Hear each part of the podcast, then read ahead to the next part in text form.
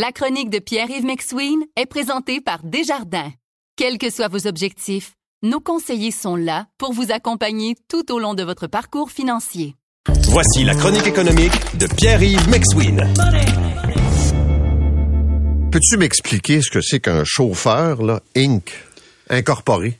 En somme, euh, chauffeur ou non, dans la vie, quand vous êtes incorporé, vous êtes un fournisseur de services. Et donc, vous créez une structure légale, un Inc., une société de gestion, pour devenir une entreprise qui est payée par une autre entreprise. Donc, dans les médias, on en parle présentement, mais ça fait plusieurs années que l'industrie en parle.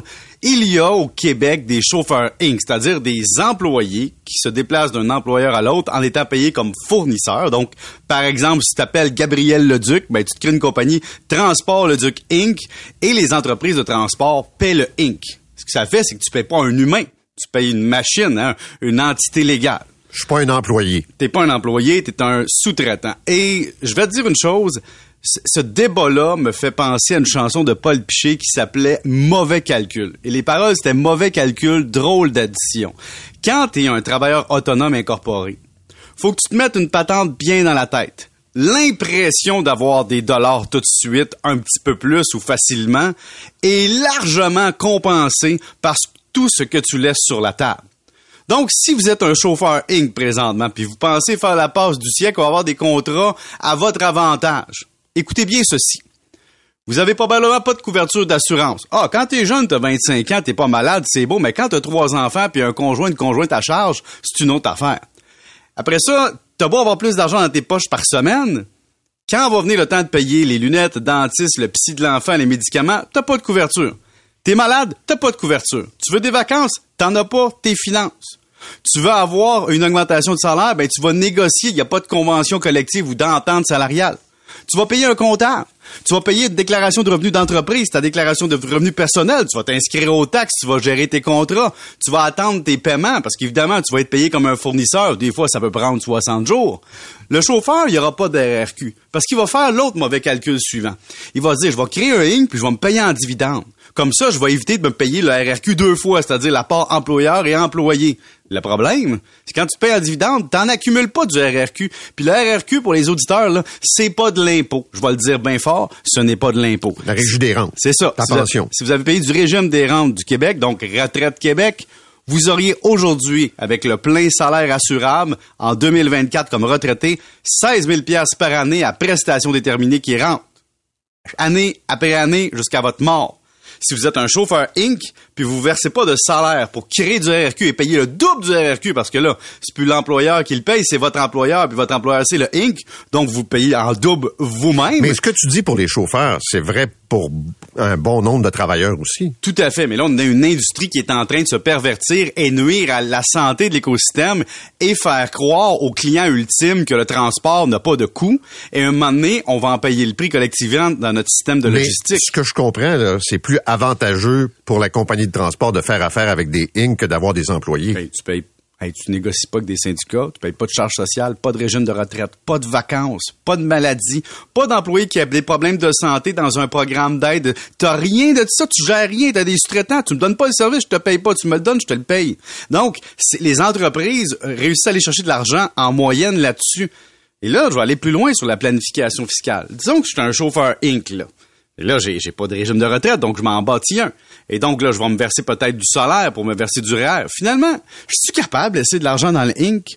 Moi, je pense pas bien ben quand tu gagnes un salaire de chauffeur moyen que avoir un Inc, t'es en train de faire la passe fiscale du siècle. Et donc, si ton REER est pas plein, puis que ton CELI est pas plein, puis que tu juges que ça vaut la peine de payer des comptables, à moins qu'ils soient un chauffeur comptable, pour aller te faire ta déclaration de TPS-TVQ, faire tes, tes, tes états financiers, préparer ta planification fiscale, gérer tes remises. Là, tu vas payer un, co- un- un sous-traitant peut-être pour te payer une propre paye, donc ça, ça coûte de l'argent aussi. Gérer ta facturation, tes recouvrements, payer, auto-payer tes affaires. Je vais te le dire, là. Si le chauffeur, écoutez-moi bien, le chauffeur, là, si vous n'êtes pas capable d'aller chercher de 50 à 70% de plus de paye pour compenser les pertes de revenus ailleurs puis les coûts ailleurs, vous êtes en train de faire un très mauvais calcul. Puis ça prend aussi une bonne gestion personnelle. Donc, je pense que la meilleure façon de l'industrie de convaincre l'industrie d'arrêter de faire ça, c'est de dire aux chauffeurs qui sont les fournisseurs de services, écoutez cette chronique. C'est un bon point. Vous écoutez La Chronique économique avec Pierre-Yves McSween. Bon, euh, la loi qui Oui. modifie les règles dans le domaine de l'habitation est finalement adoptée. Concrètement, donne-moi un exemple de ce que ça change. Mettons, je suis propriétaire. Mais je le suis, moi, Paul. Puis ma locataire, elle me dit, Pierre-Yves, je t'annonce que je m'en vais, mais j'ai cédé mon bail à, mon bail à Gérard. Aux mêmes conditions, il y aura l'augmentation minimale du TAL, mais c'est tout. Puis je m'en vais.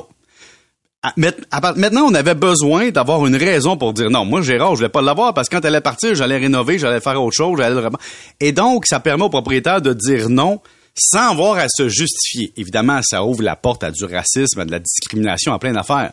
Mais ça redonne au propriétaire le droit ultime de dire Hey, c'est mon immeuble, je peux-tu au moins avoir un, pouvoir sur ce qui se passe dedans? Maintenant, en compensation, le projet de loi 31 redonne des affaires aux locataires. La première chose, la fameuse clause. La clause c'est que dans le bail, là, faut que tu écrives quel était le prix de l'ancien bail des 12 derniers mois. C'est-à-dire, c'est un nouveau locataire qui rentre, puis tu lui dis que c'est 1482, puis que l'ancien locataire était à 863, faut que tu l'écrives dans le bail et le locataire nouveau a des recours si tu vas à l'encontre de ses droits de locataire. Et donc, ça fait en sorte que ça fait un certain contrôle des logements, surtout si les locataires checkent leurs affaires, vont faire valoir leurs droits, puis on pourrait pénaliser les propriétaires. Après ça, les évictions.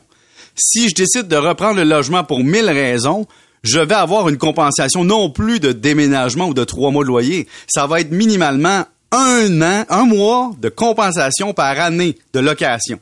Donc, si ton locataire reste 10 ans à 1000 pièces par mois, tu vas lui devoir 10 000 pièces minimum plus les frais de déménagement. Et donc, les propriétaires vont avoir une logique financière à mettre en place de dire, ça vaut-tu vraiment la peine? Et là, il va y avoir des stratégies de dire, je, Mais moi, il y a un point, par exemple. vas-y, Comment je dirais ça? vas-y. Quand tu as un immeuble neuf, Oui, la clause F.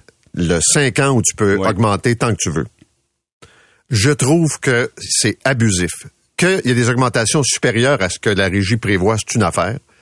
Mais moi, j'ai un cas, là, c'est 20-25% d'augmentation sur un loyer là, qui passe de 2000 à 2700. Ouais. En fait, c'est souvent le problème, c'est- c'est à l'origine. C'est que quand tu as un immeuble neuf, puis tu as un nouveau Ouais. propriétaire qui fait construire, puis tu mets en location tes logements, des fois, t'as pas l'idée de combien ça coûte, combien ça vaut. Alors, c'est pour ça que c'était fait. Mais là, t'as raison. Il y a un propriétaire qui bâtit un immeuble neuf. Non, mais il y a- là, je, je, je, un peu de misère à te suivre. Non, non, Moi, je pense que le propriétaire, il le sait, il veut attirer, il pogne le locataire, puis là, il se dit, il est dedans, go, on augmente après dans la dernière année. Ouais. Si tu fais ça, par exemple, c'est un mauvais calcul, parce que si t'as un locataire qui veut payer 1200 par mois, puis tu le montes à 2500, ce qui est bien de valeur, c'est que tu vas avoir de la misère avec tes locataires, ils n'auront pas les moyens de payer. Donc, t'es mieux d'être bien patient au début, puis de fixer le bon prix. Je pense que tu as raison sur, on pourrait avoir une solution mitoyenne? Ben, me semble, Donner t'sais. deux ans, donner des clauses d'ajustement, dire au locataire, je m'engage à t'augmenter maximum de 20% Il y aurait plein d'affaires qu'on pourrait faire. Mais chose intéressante, maintenant, on peut, comme locataire, quand on a une compensation de 10, 15, 20 000 de son propriétaire, déclarer ça comme une exemption de gain en capital sur résidence principale, même si dans le fond, tu n'as jamais été propriétaire, parce que c'est un droit sur un contrat immobilier. Donc ça, ça existait avant, mais pour les locataires qui vont avoir une compensation, sachez-le. Merci, monsieur le comptable. Salut. On voit